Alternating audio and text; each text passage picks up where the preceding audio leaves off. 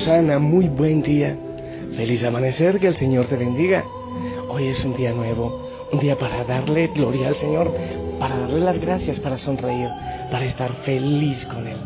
Y yo, a nombre personal, a nombre de la familia Osana, y bueno, pues el Señor ya te ha saludado. Yo también te quiero dar un saludo grande, grande, y te envío un fuerte, fuerte, fuerte abrazo en nombre del Señor.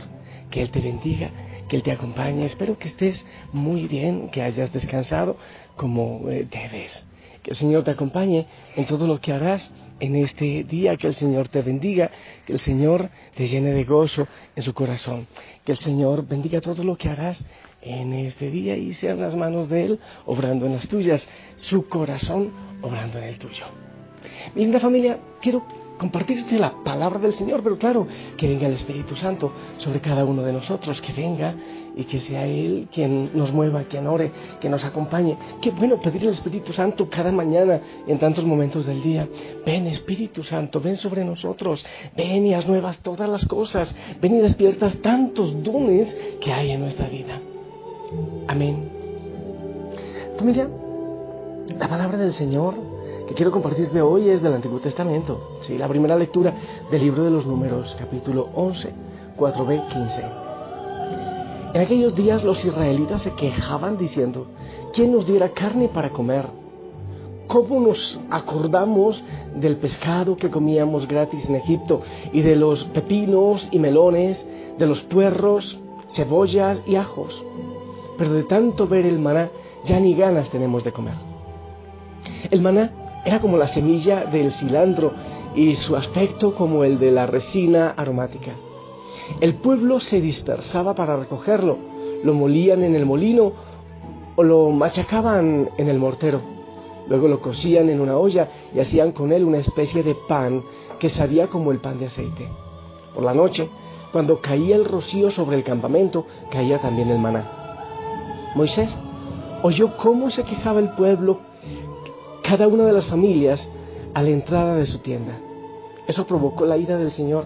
Y Moisés, también disgustado, le dijo al Señor, ¿por qué tratas tan mal a tu siervo? ¿En qué te he desagradado para que tenga que cargar con todo este pueblo?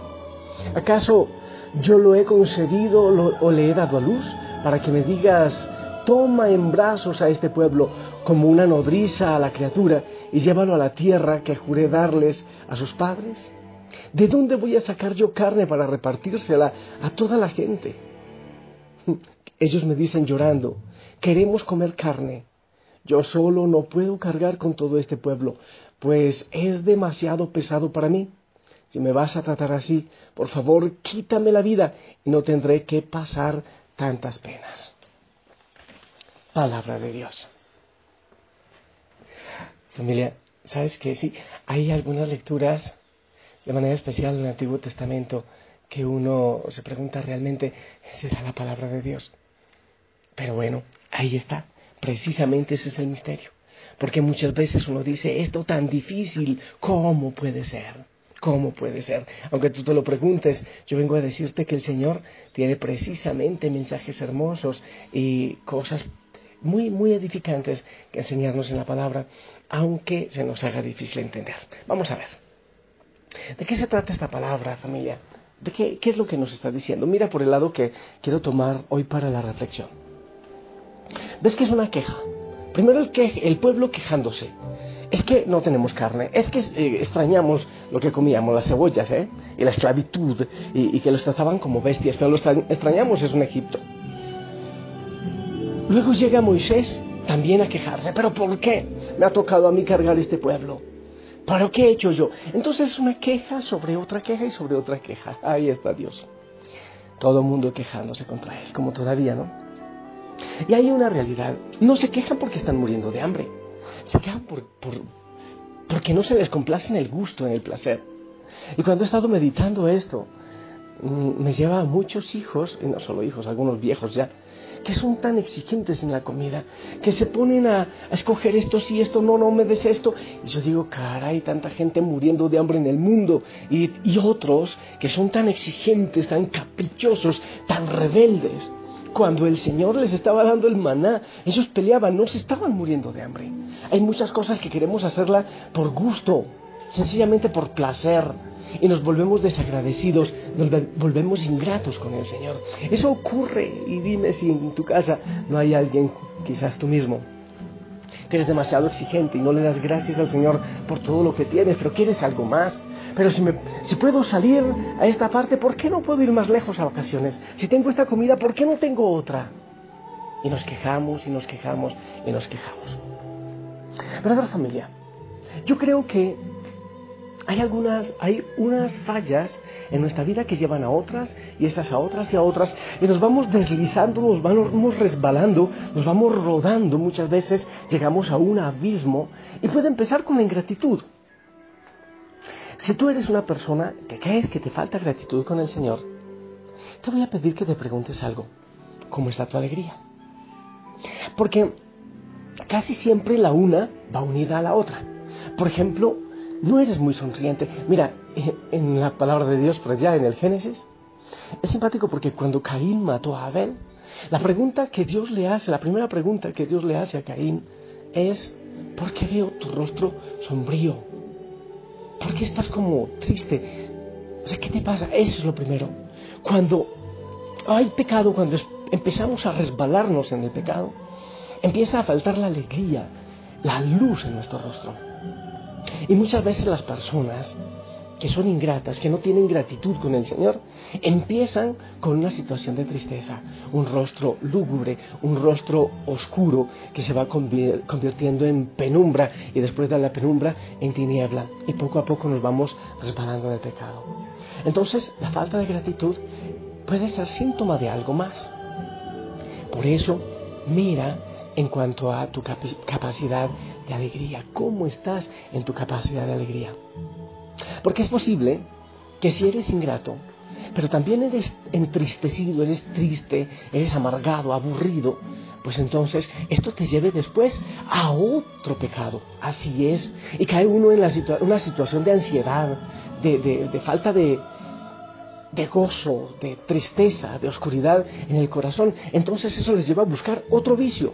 Y ese les lleva a buscar otro, y ese otro y otro y otro. Y se va haciendo como una bola de nieve gigantesca, gigantesca, que empezó sencillamente con alguna espinita en el corazón que no fue puesta en las manos del Señor, que no fue sanada en su tiempo, que no fue confrontada en su tiempo.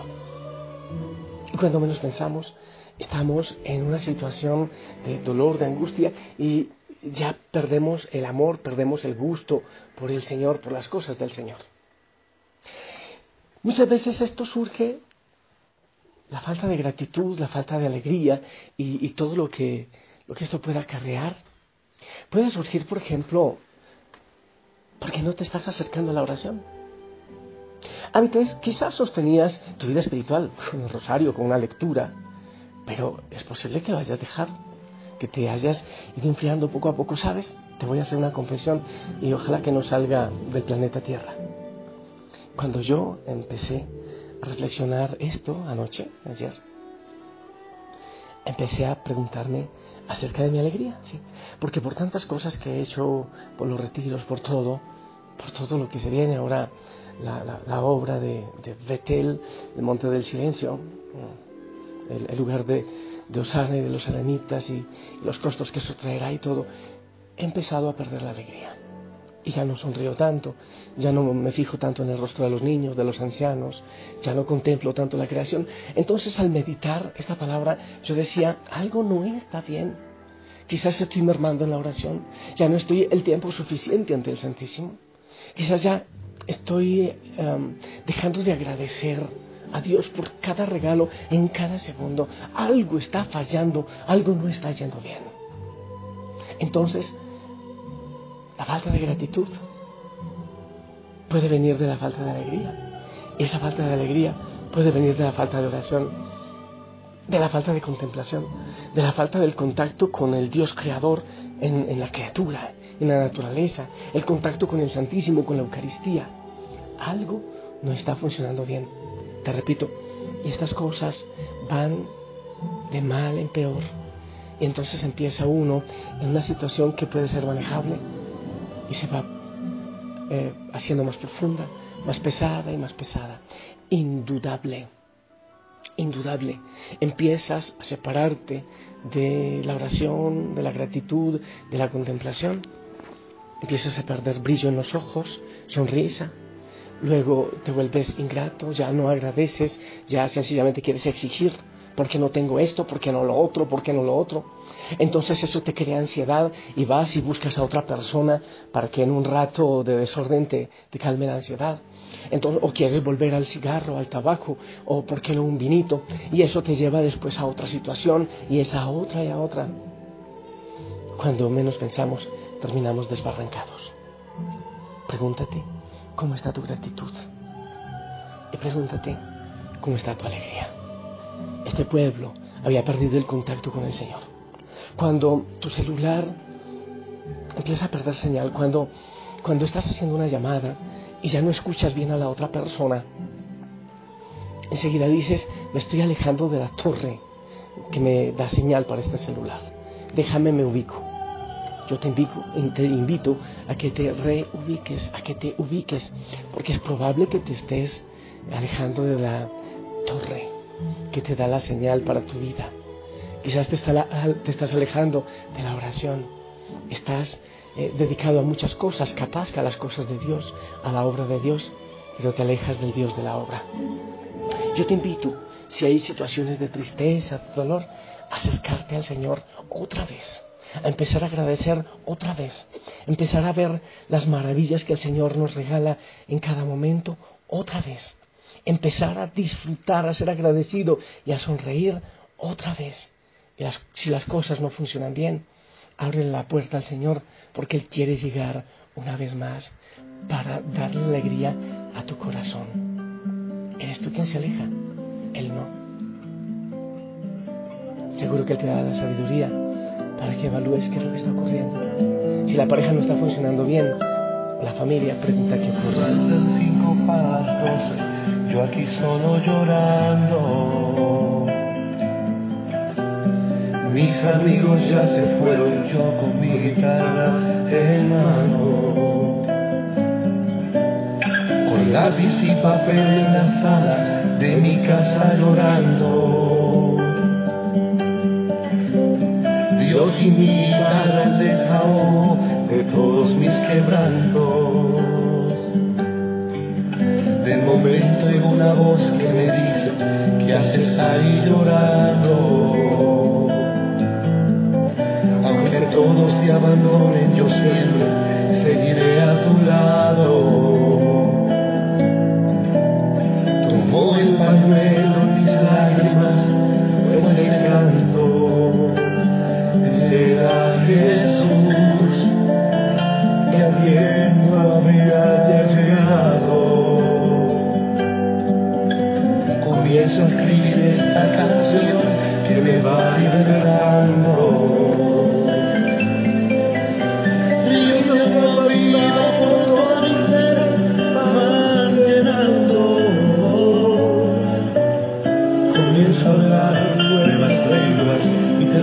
و راستاً ان شاء یه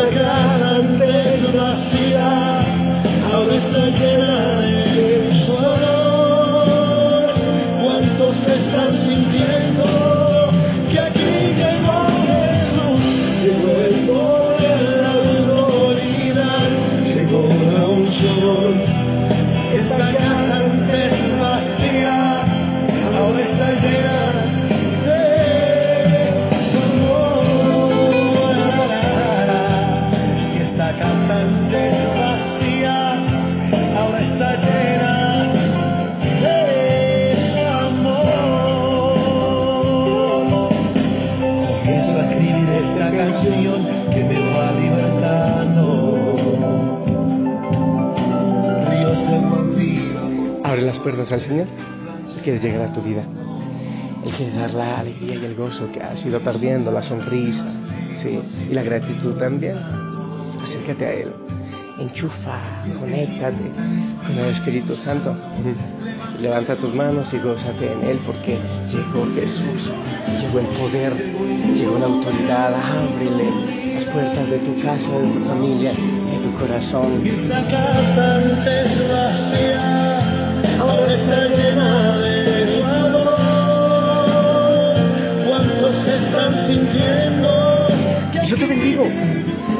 Eh, abras el corazón al Señor en el nombre del Padre, del Hijo, del Espíritu Santo. Amén. Con ganas, con ñeque, con fuerza, con fe, esperamos tu bendición.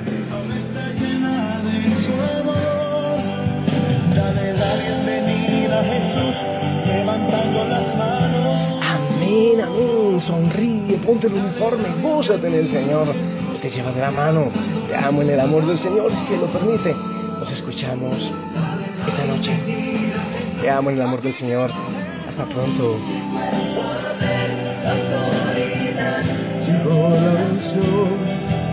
Esta casa antes vacía, ahora está llena